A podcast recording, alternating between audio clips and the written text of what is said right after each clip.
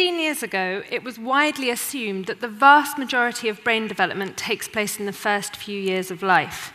Back then, 15 years ago, we didn't have the ability to look inside the living human brain and track development across the lifespan. In the past decade or so, mainly due to advances in brain imaging technology such as magnetic resonance imaging or MRI, neuroscientists have started to look inside the living human brain of all ages and to track changes in brain structure and brain function. So we use structural MRI if you like to take a snapshot, a photograph at really high resolution of the inside of the living human brain. And we can ask questions like how much grey matter does the brain contain and how does that change with age? And we also use functional MRI called fMRI to take a video, a movie of brain activity when participants are taking part in some kind of task, like thinking or feeling or perceiving something. So many labs around the world are involved in this kind of research, and we now have a really rich and detailed picture of how the living human brain develops.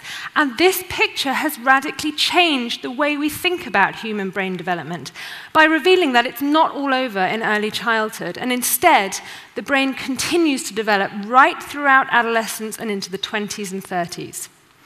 So, adolescence is defined as the period of life that starts with the biological, hormonal, physical changes of puberty and ends at the age at which an individual attains a stable, independent role in society. It can go on a long time. One of the brain regions that changes most dramatically during adolescence is called prefrontal cortex. So this is, uh, this is a model of the human brain, and this is prefrontal cortex right at the front. Prefrontal cortex is an interesting brain area. It's proportionally much bigger in humans than in any other species, and it's involved in a whole range of uh, high level cognitive functions, things like decision making, planning, planning what you're going to do tomorrow or next week or next year inhibiting inappropriate behavior, so stopping yourself saying something really rude or doing something really stupid. It's also involved in social interaction, understanding other people, and self awareness. So, MRI studies looking at the development of this region have shown that it really undergoes dramatic development during the period of adolescence. So, if you look at grey matter volume, for example, grey matter volume across age from age 4 to 22 years, increases during childhood, which is what you can see on this graph. It peaks in early adolescence. The arrows indicate peak grey matter volume in prefrontal cortex. You can see that that peak happens a couple of years later in boys relative to girls, and that's probably because boys go through puberty a couple of years later than girls on average. And then during adolescence, there's a significant decline in grey matter volume in prefrontal cortex. Now, that might sound bad, but actually, this is a really important developmental process because grey matter contains cell bodies and connections between cells, the synapses. And this decline in grey matter volume during prefrontal cortex is thought to correspond to synaptic pruning, the elimination of unwanted synapses. This is a really important process. It's partly dependent on the environment that the animal or the human is in, in that synapses that are being used are strengthened, and synapses that aren't being used in that particular environment are pruned away. You can think of it a bit like pruning a rose bush. You prune away the weaker branches so that the remaining important branches can grow stronger. And this process, which effectively fine tunes brain tissue according to the species specific environment, is happening in prefrontal cortex and in other brain regions during the period of human adolescence. So, a second line of inquiry that we use to track changes in the adolescent brain is using functional MRI to look at changes in brain activity across age. So, I'll just give you an example from my lab. So, in my lab, we're interested in the social brain. That is, the network of brain regions that we use to understand other people and to interact with other people. So I like to show a, a, a, photograph of a soccer game to illustrate two aspects of how your social brains work. So this is a soccer game. Michael Owen has just missed a goal and he's lying on the ground. And the first aspect of the social brain that this picture really nicely illustrates is how automatic and instinctive social emotional responses are. So within a split second of Michael Owen missing this goal, everyone is doing the same thing with their arms and the same thing with their face. Even Michael Owen, as he slides along the grass, is doing the same thing with his arms and presumably has a similar facial expression. And the only people who don't are the guys in yellow at the back.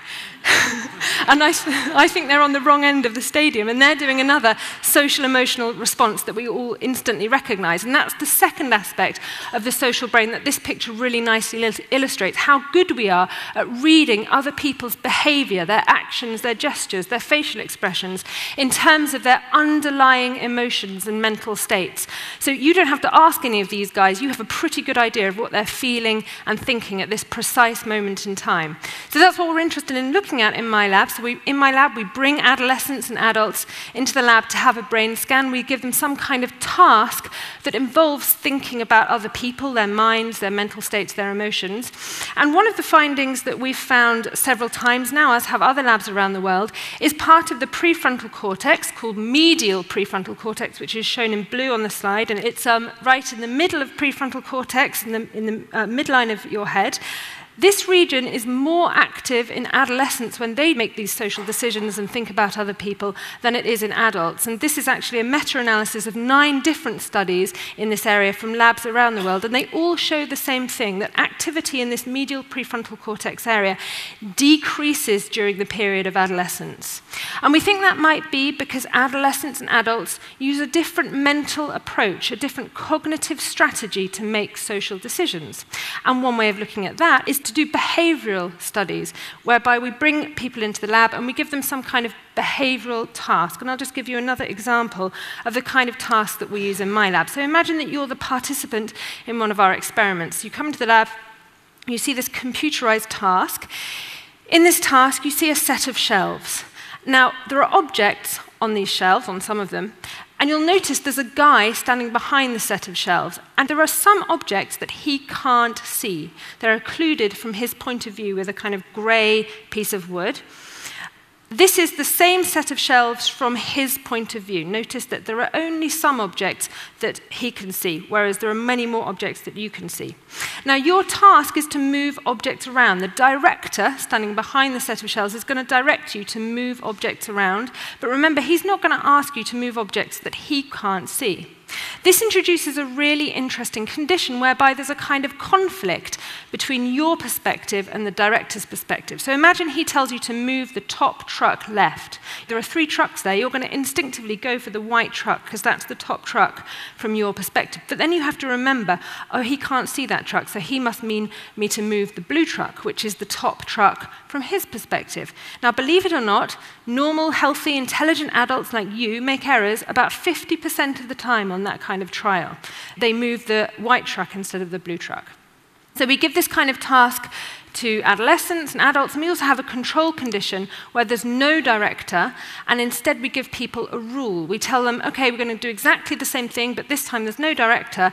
Instead, you've got to ignore objects with a dark grey background. You'll see that this is exactly the same condition, only in the no director condition, they just have to remember to apply this uh, somewhat arbitrary rule, whereas in the director condition, they have to remember to take into account the director's perspective in order to guide their ongoing behavior.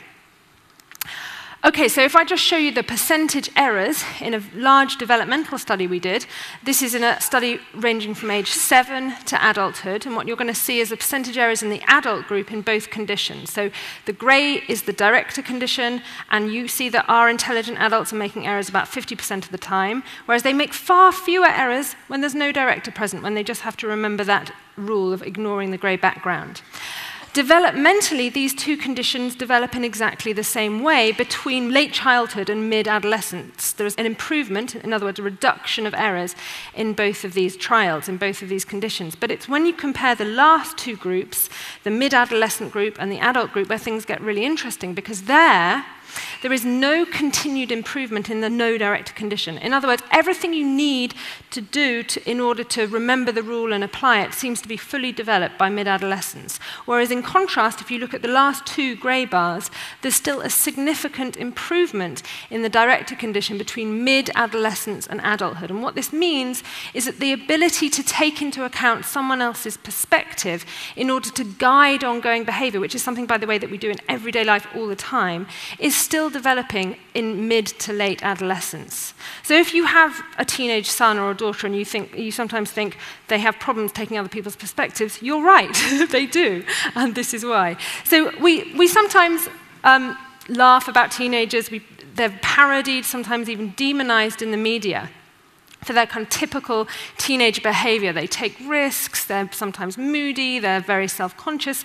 I have a really nice anecdote from a friend of mine who said that the thing he noticed most about his teenage daughters before and after puberty was their level of embarrassment in front of him. So he said, before puberty, if my two daughters were messing around in a shop, I'd say, hey, stop messing around and I'll sing your favorite song. And instantly they'd stop messing around and he'd sing their favorite song.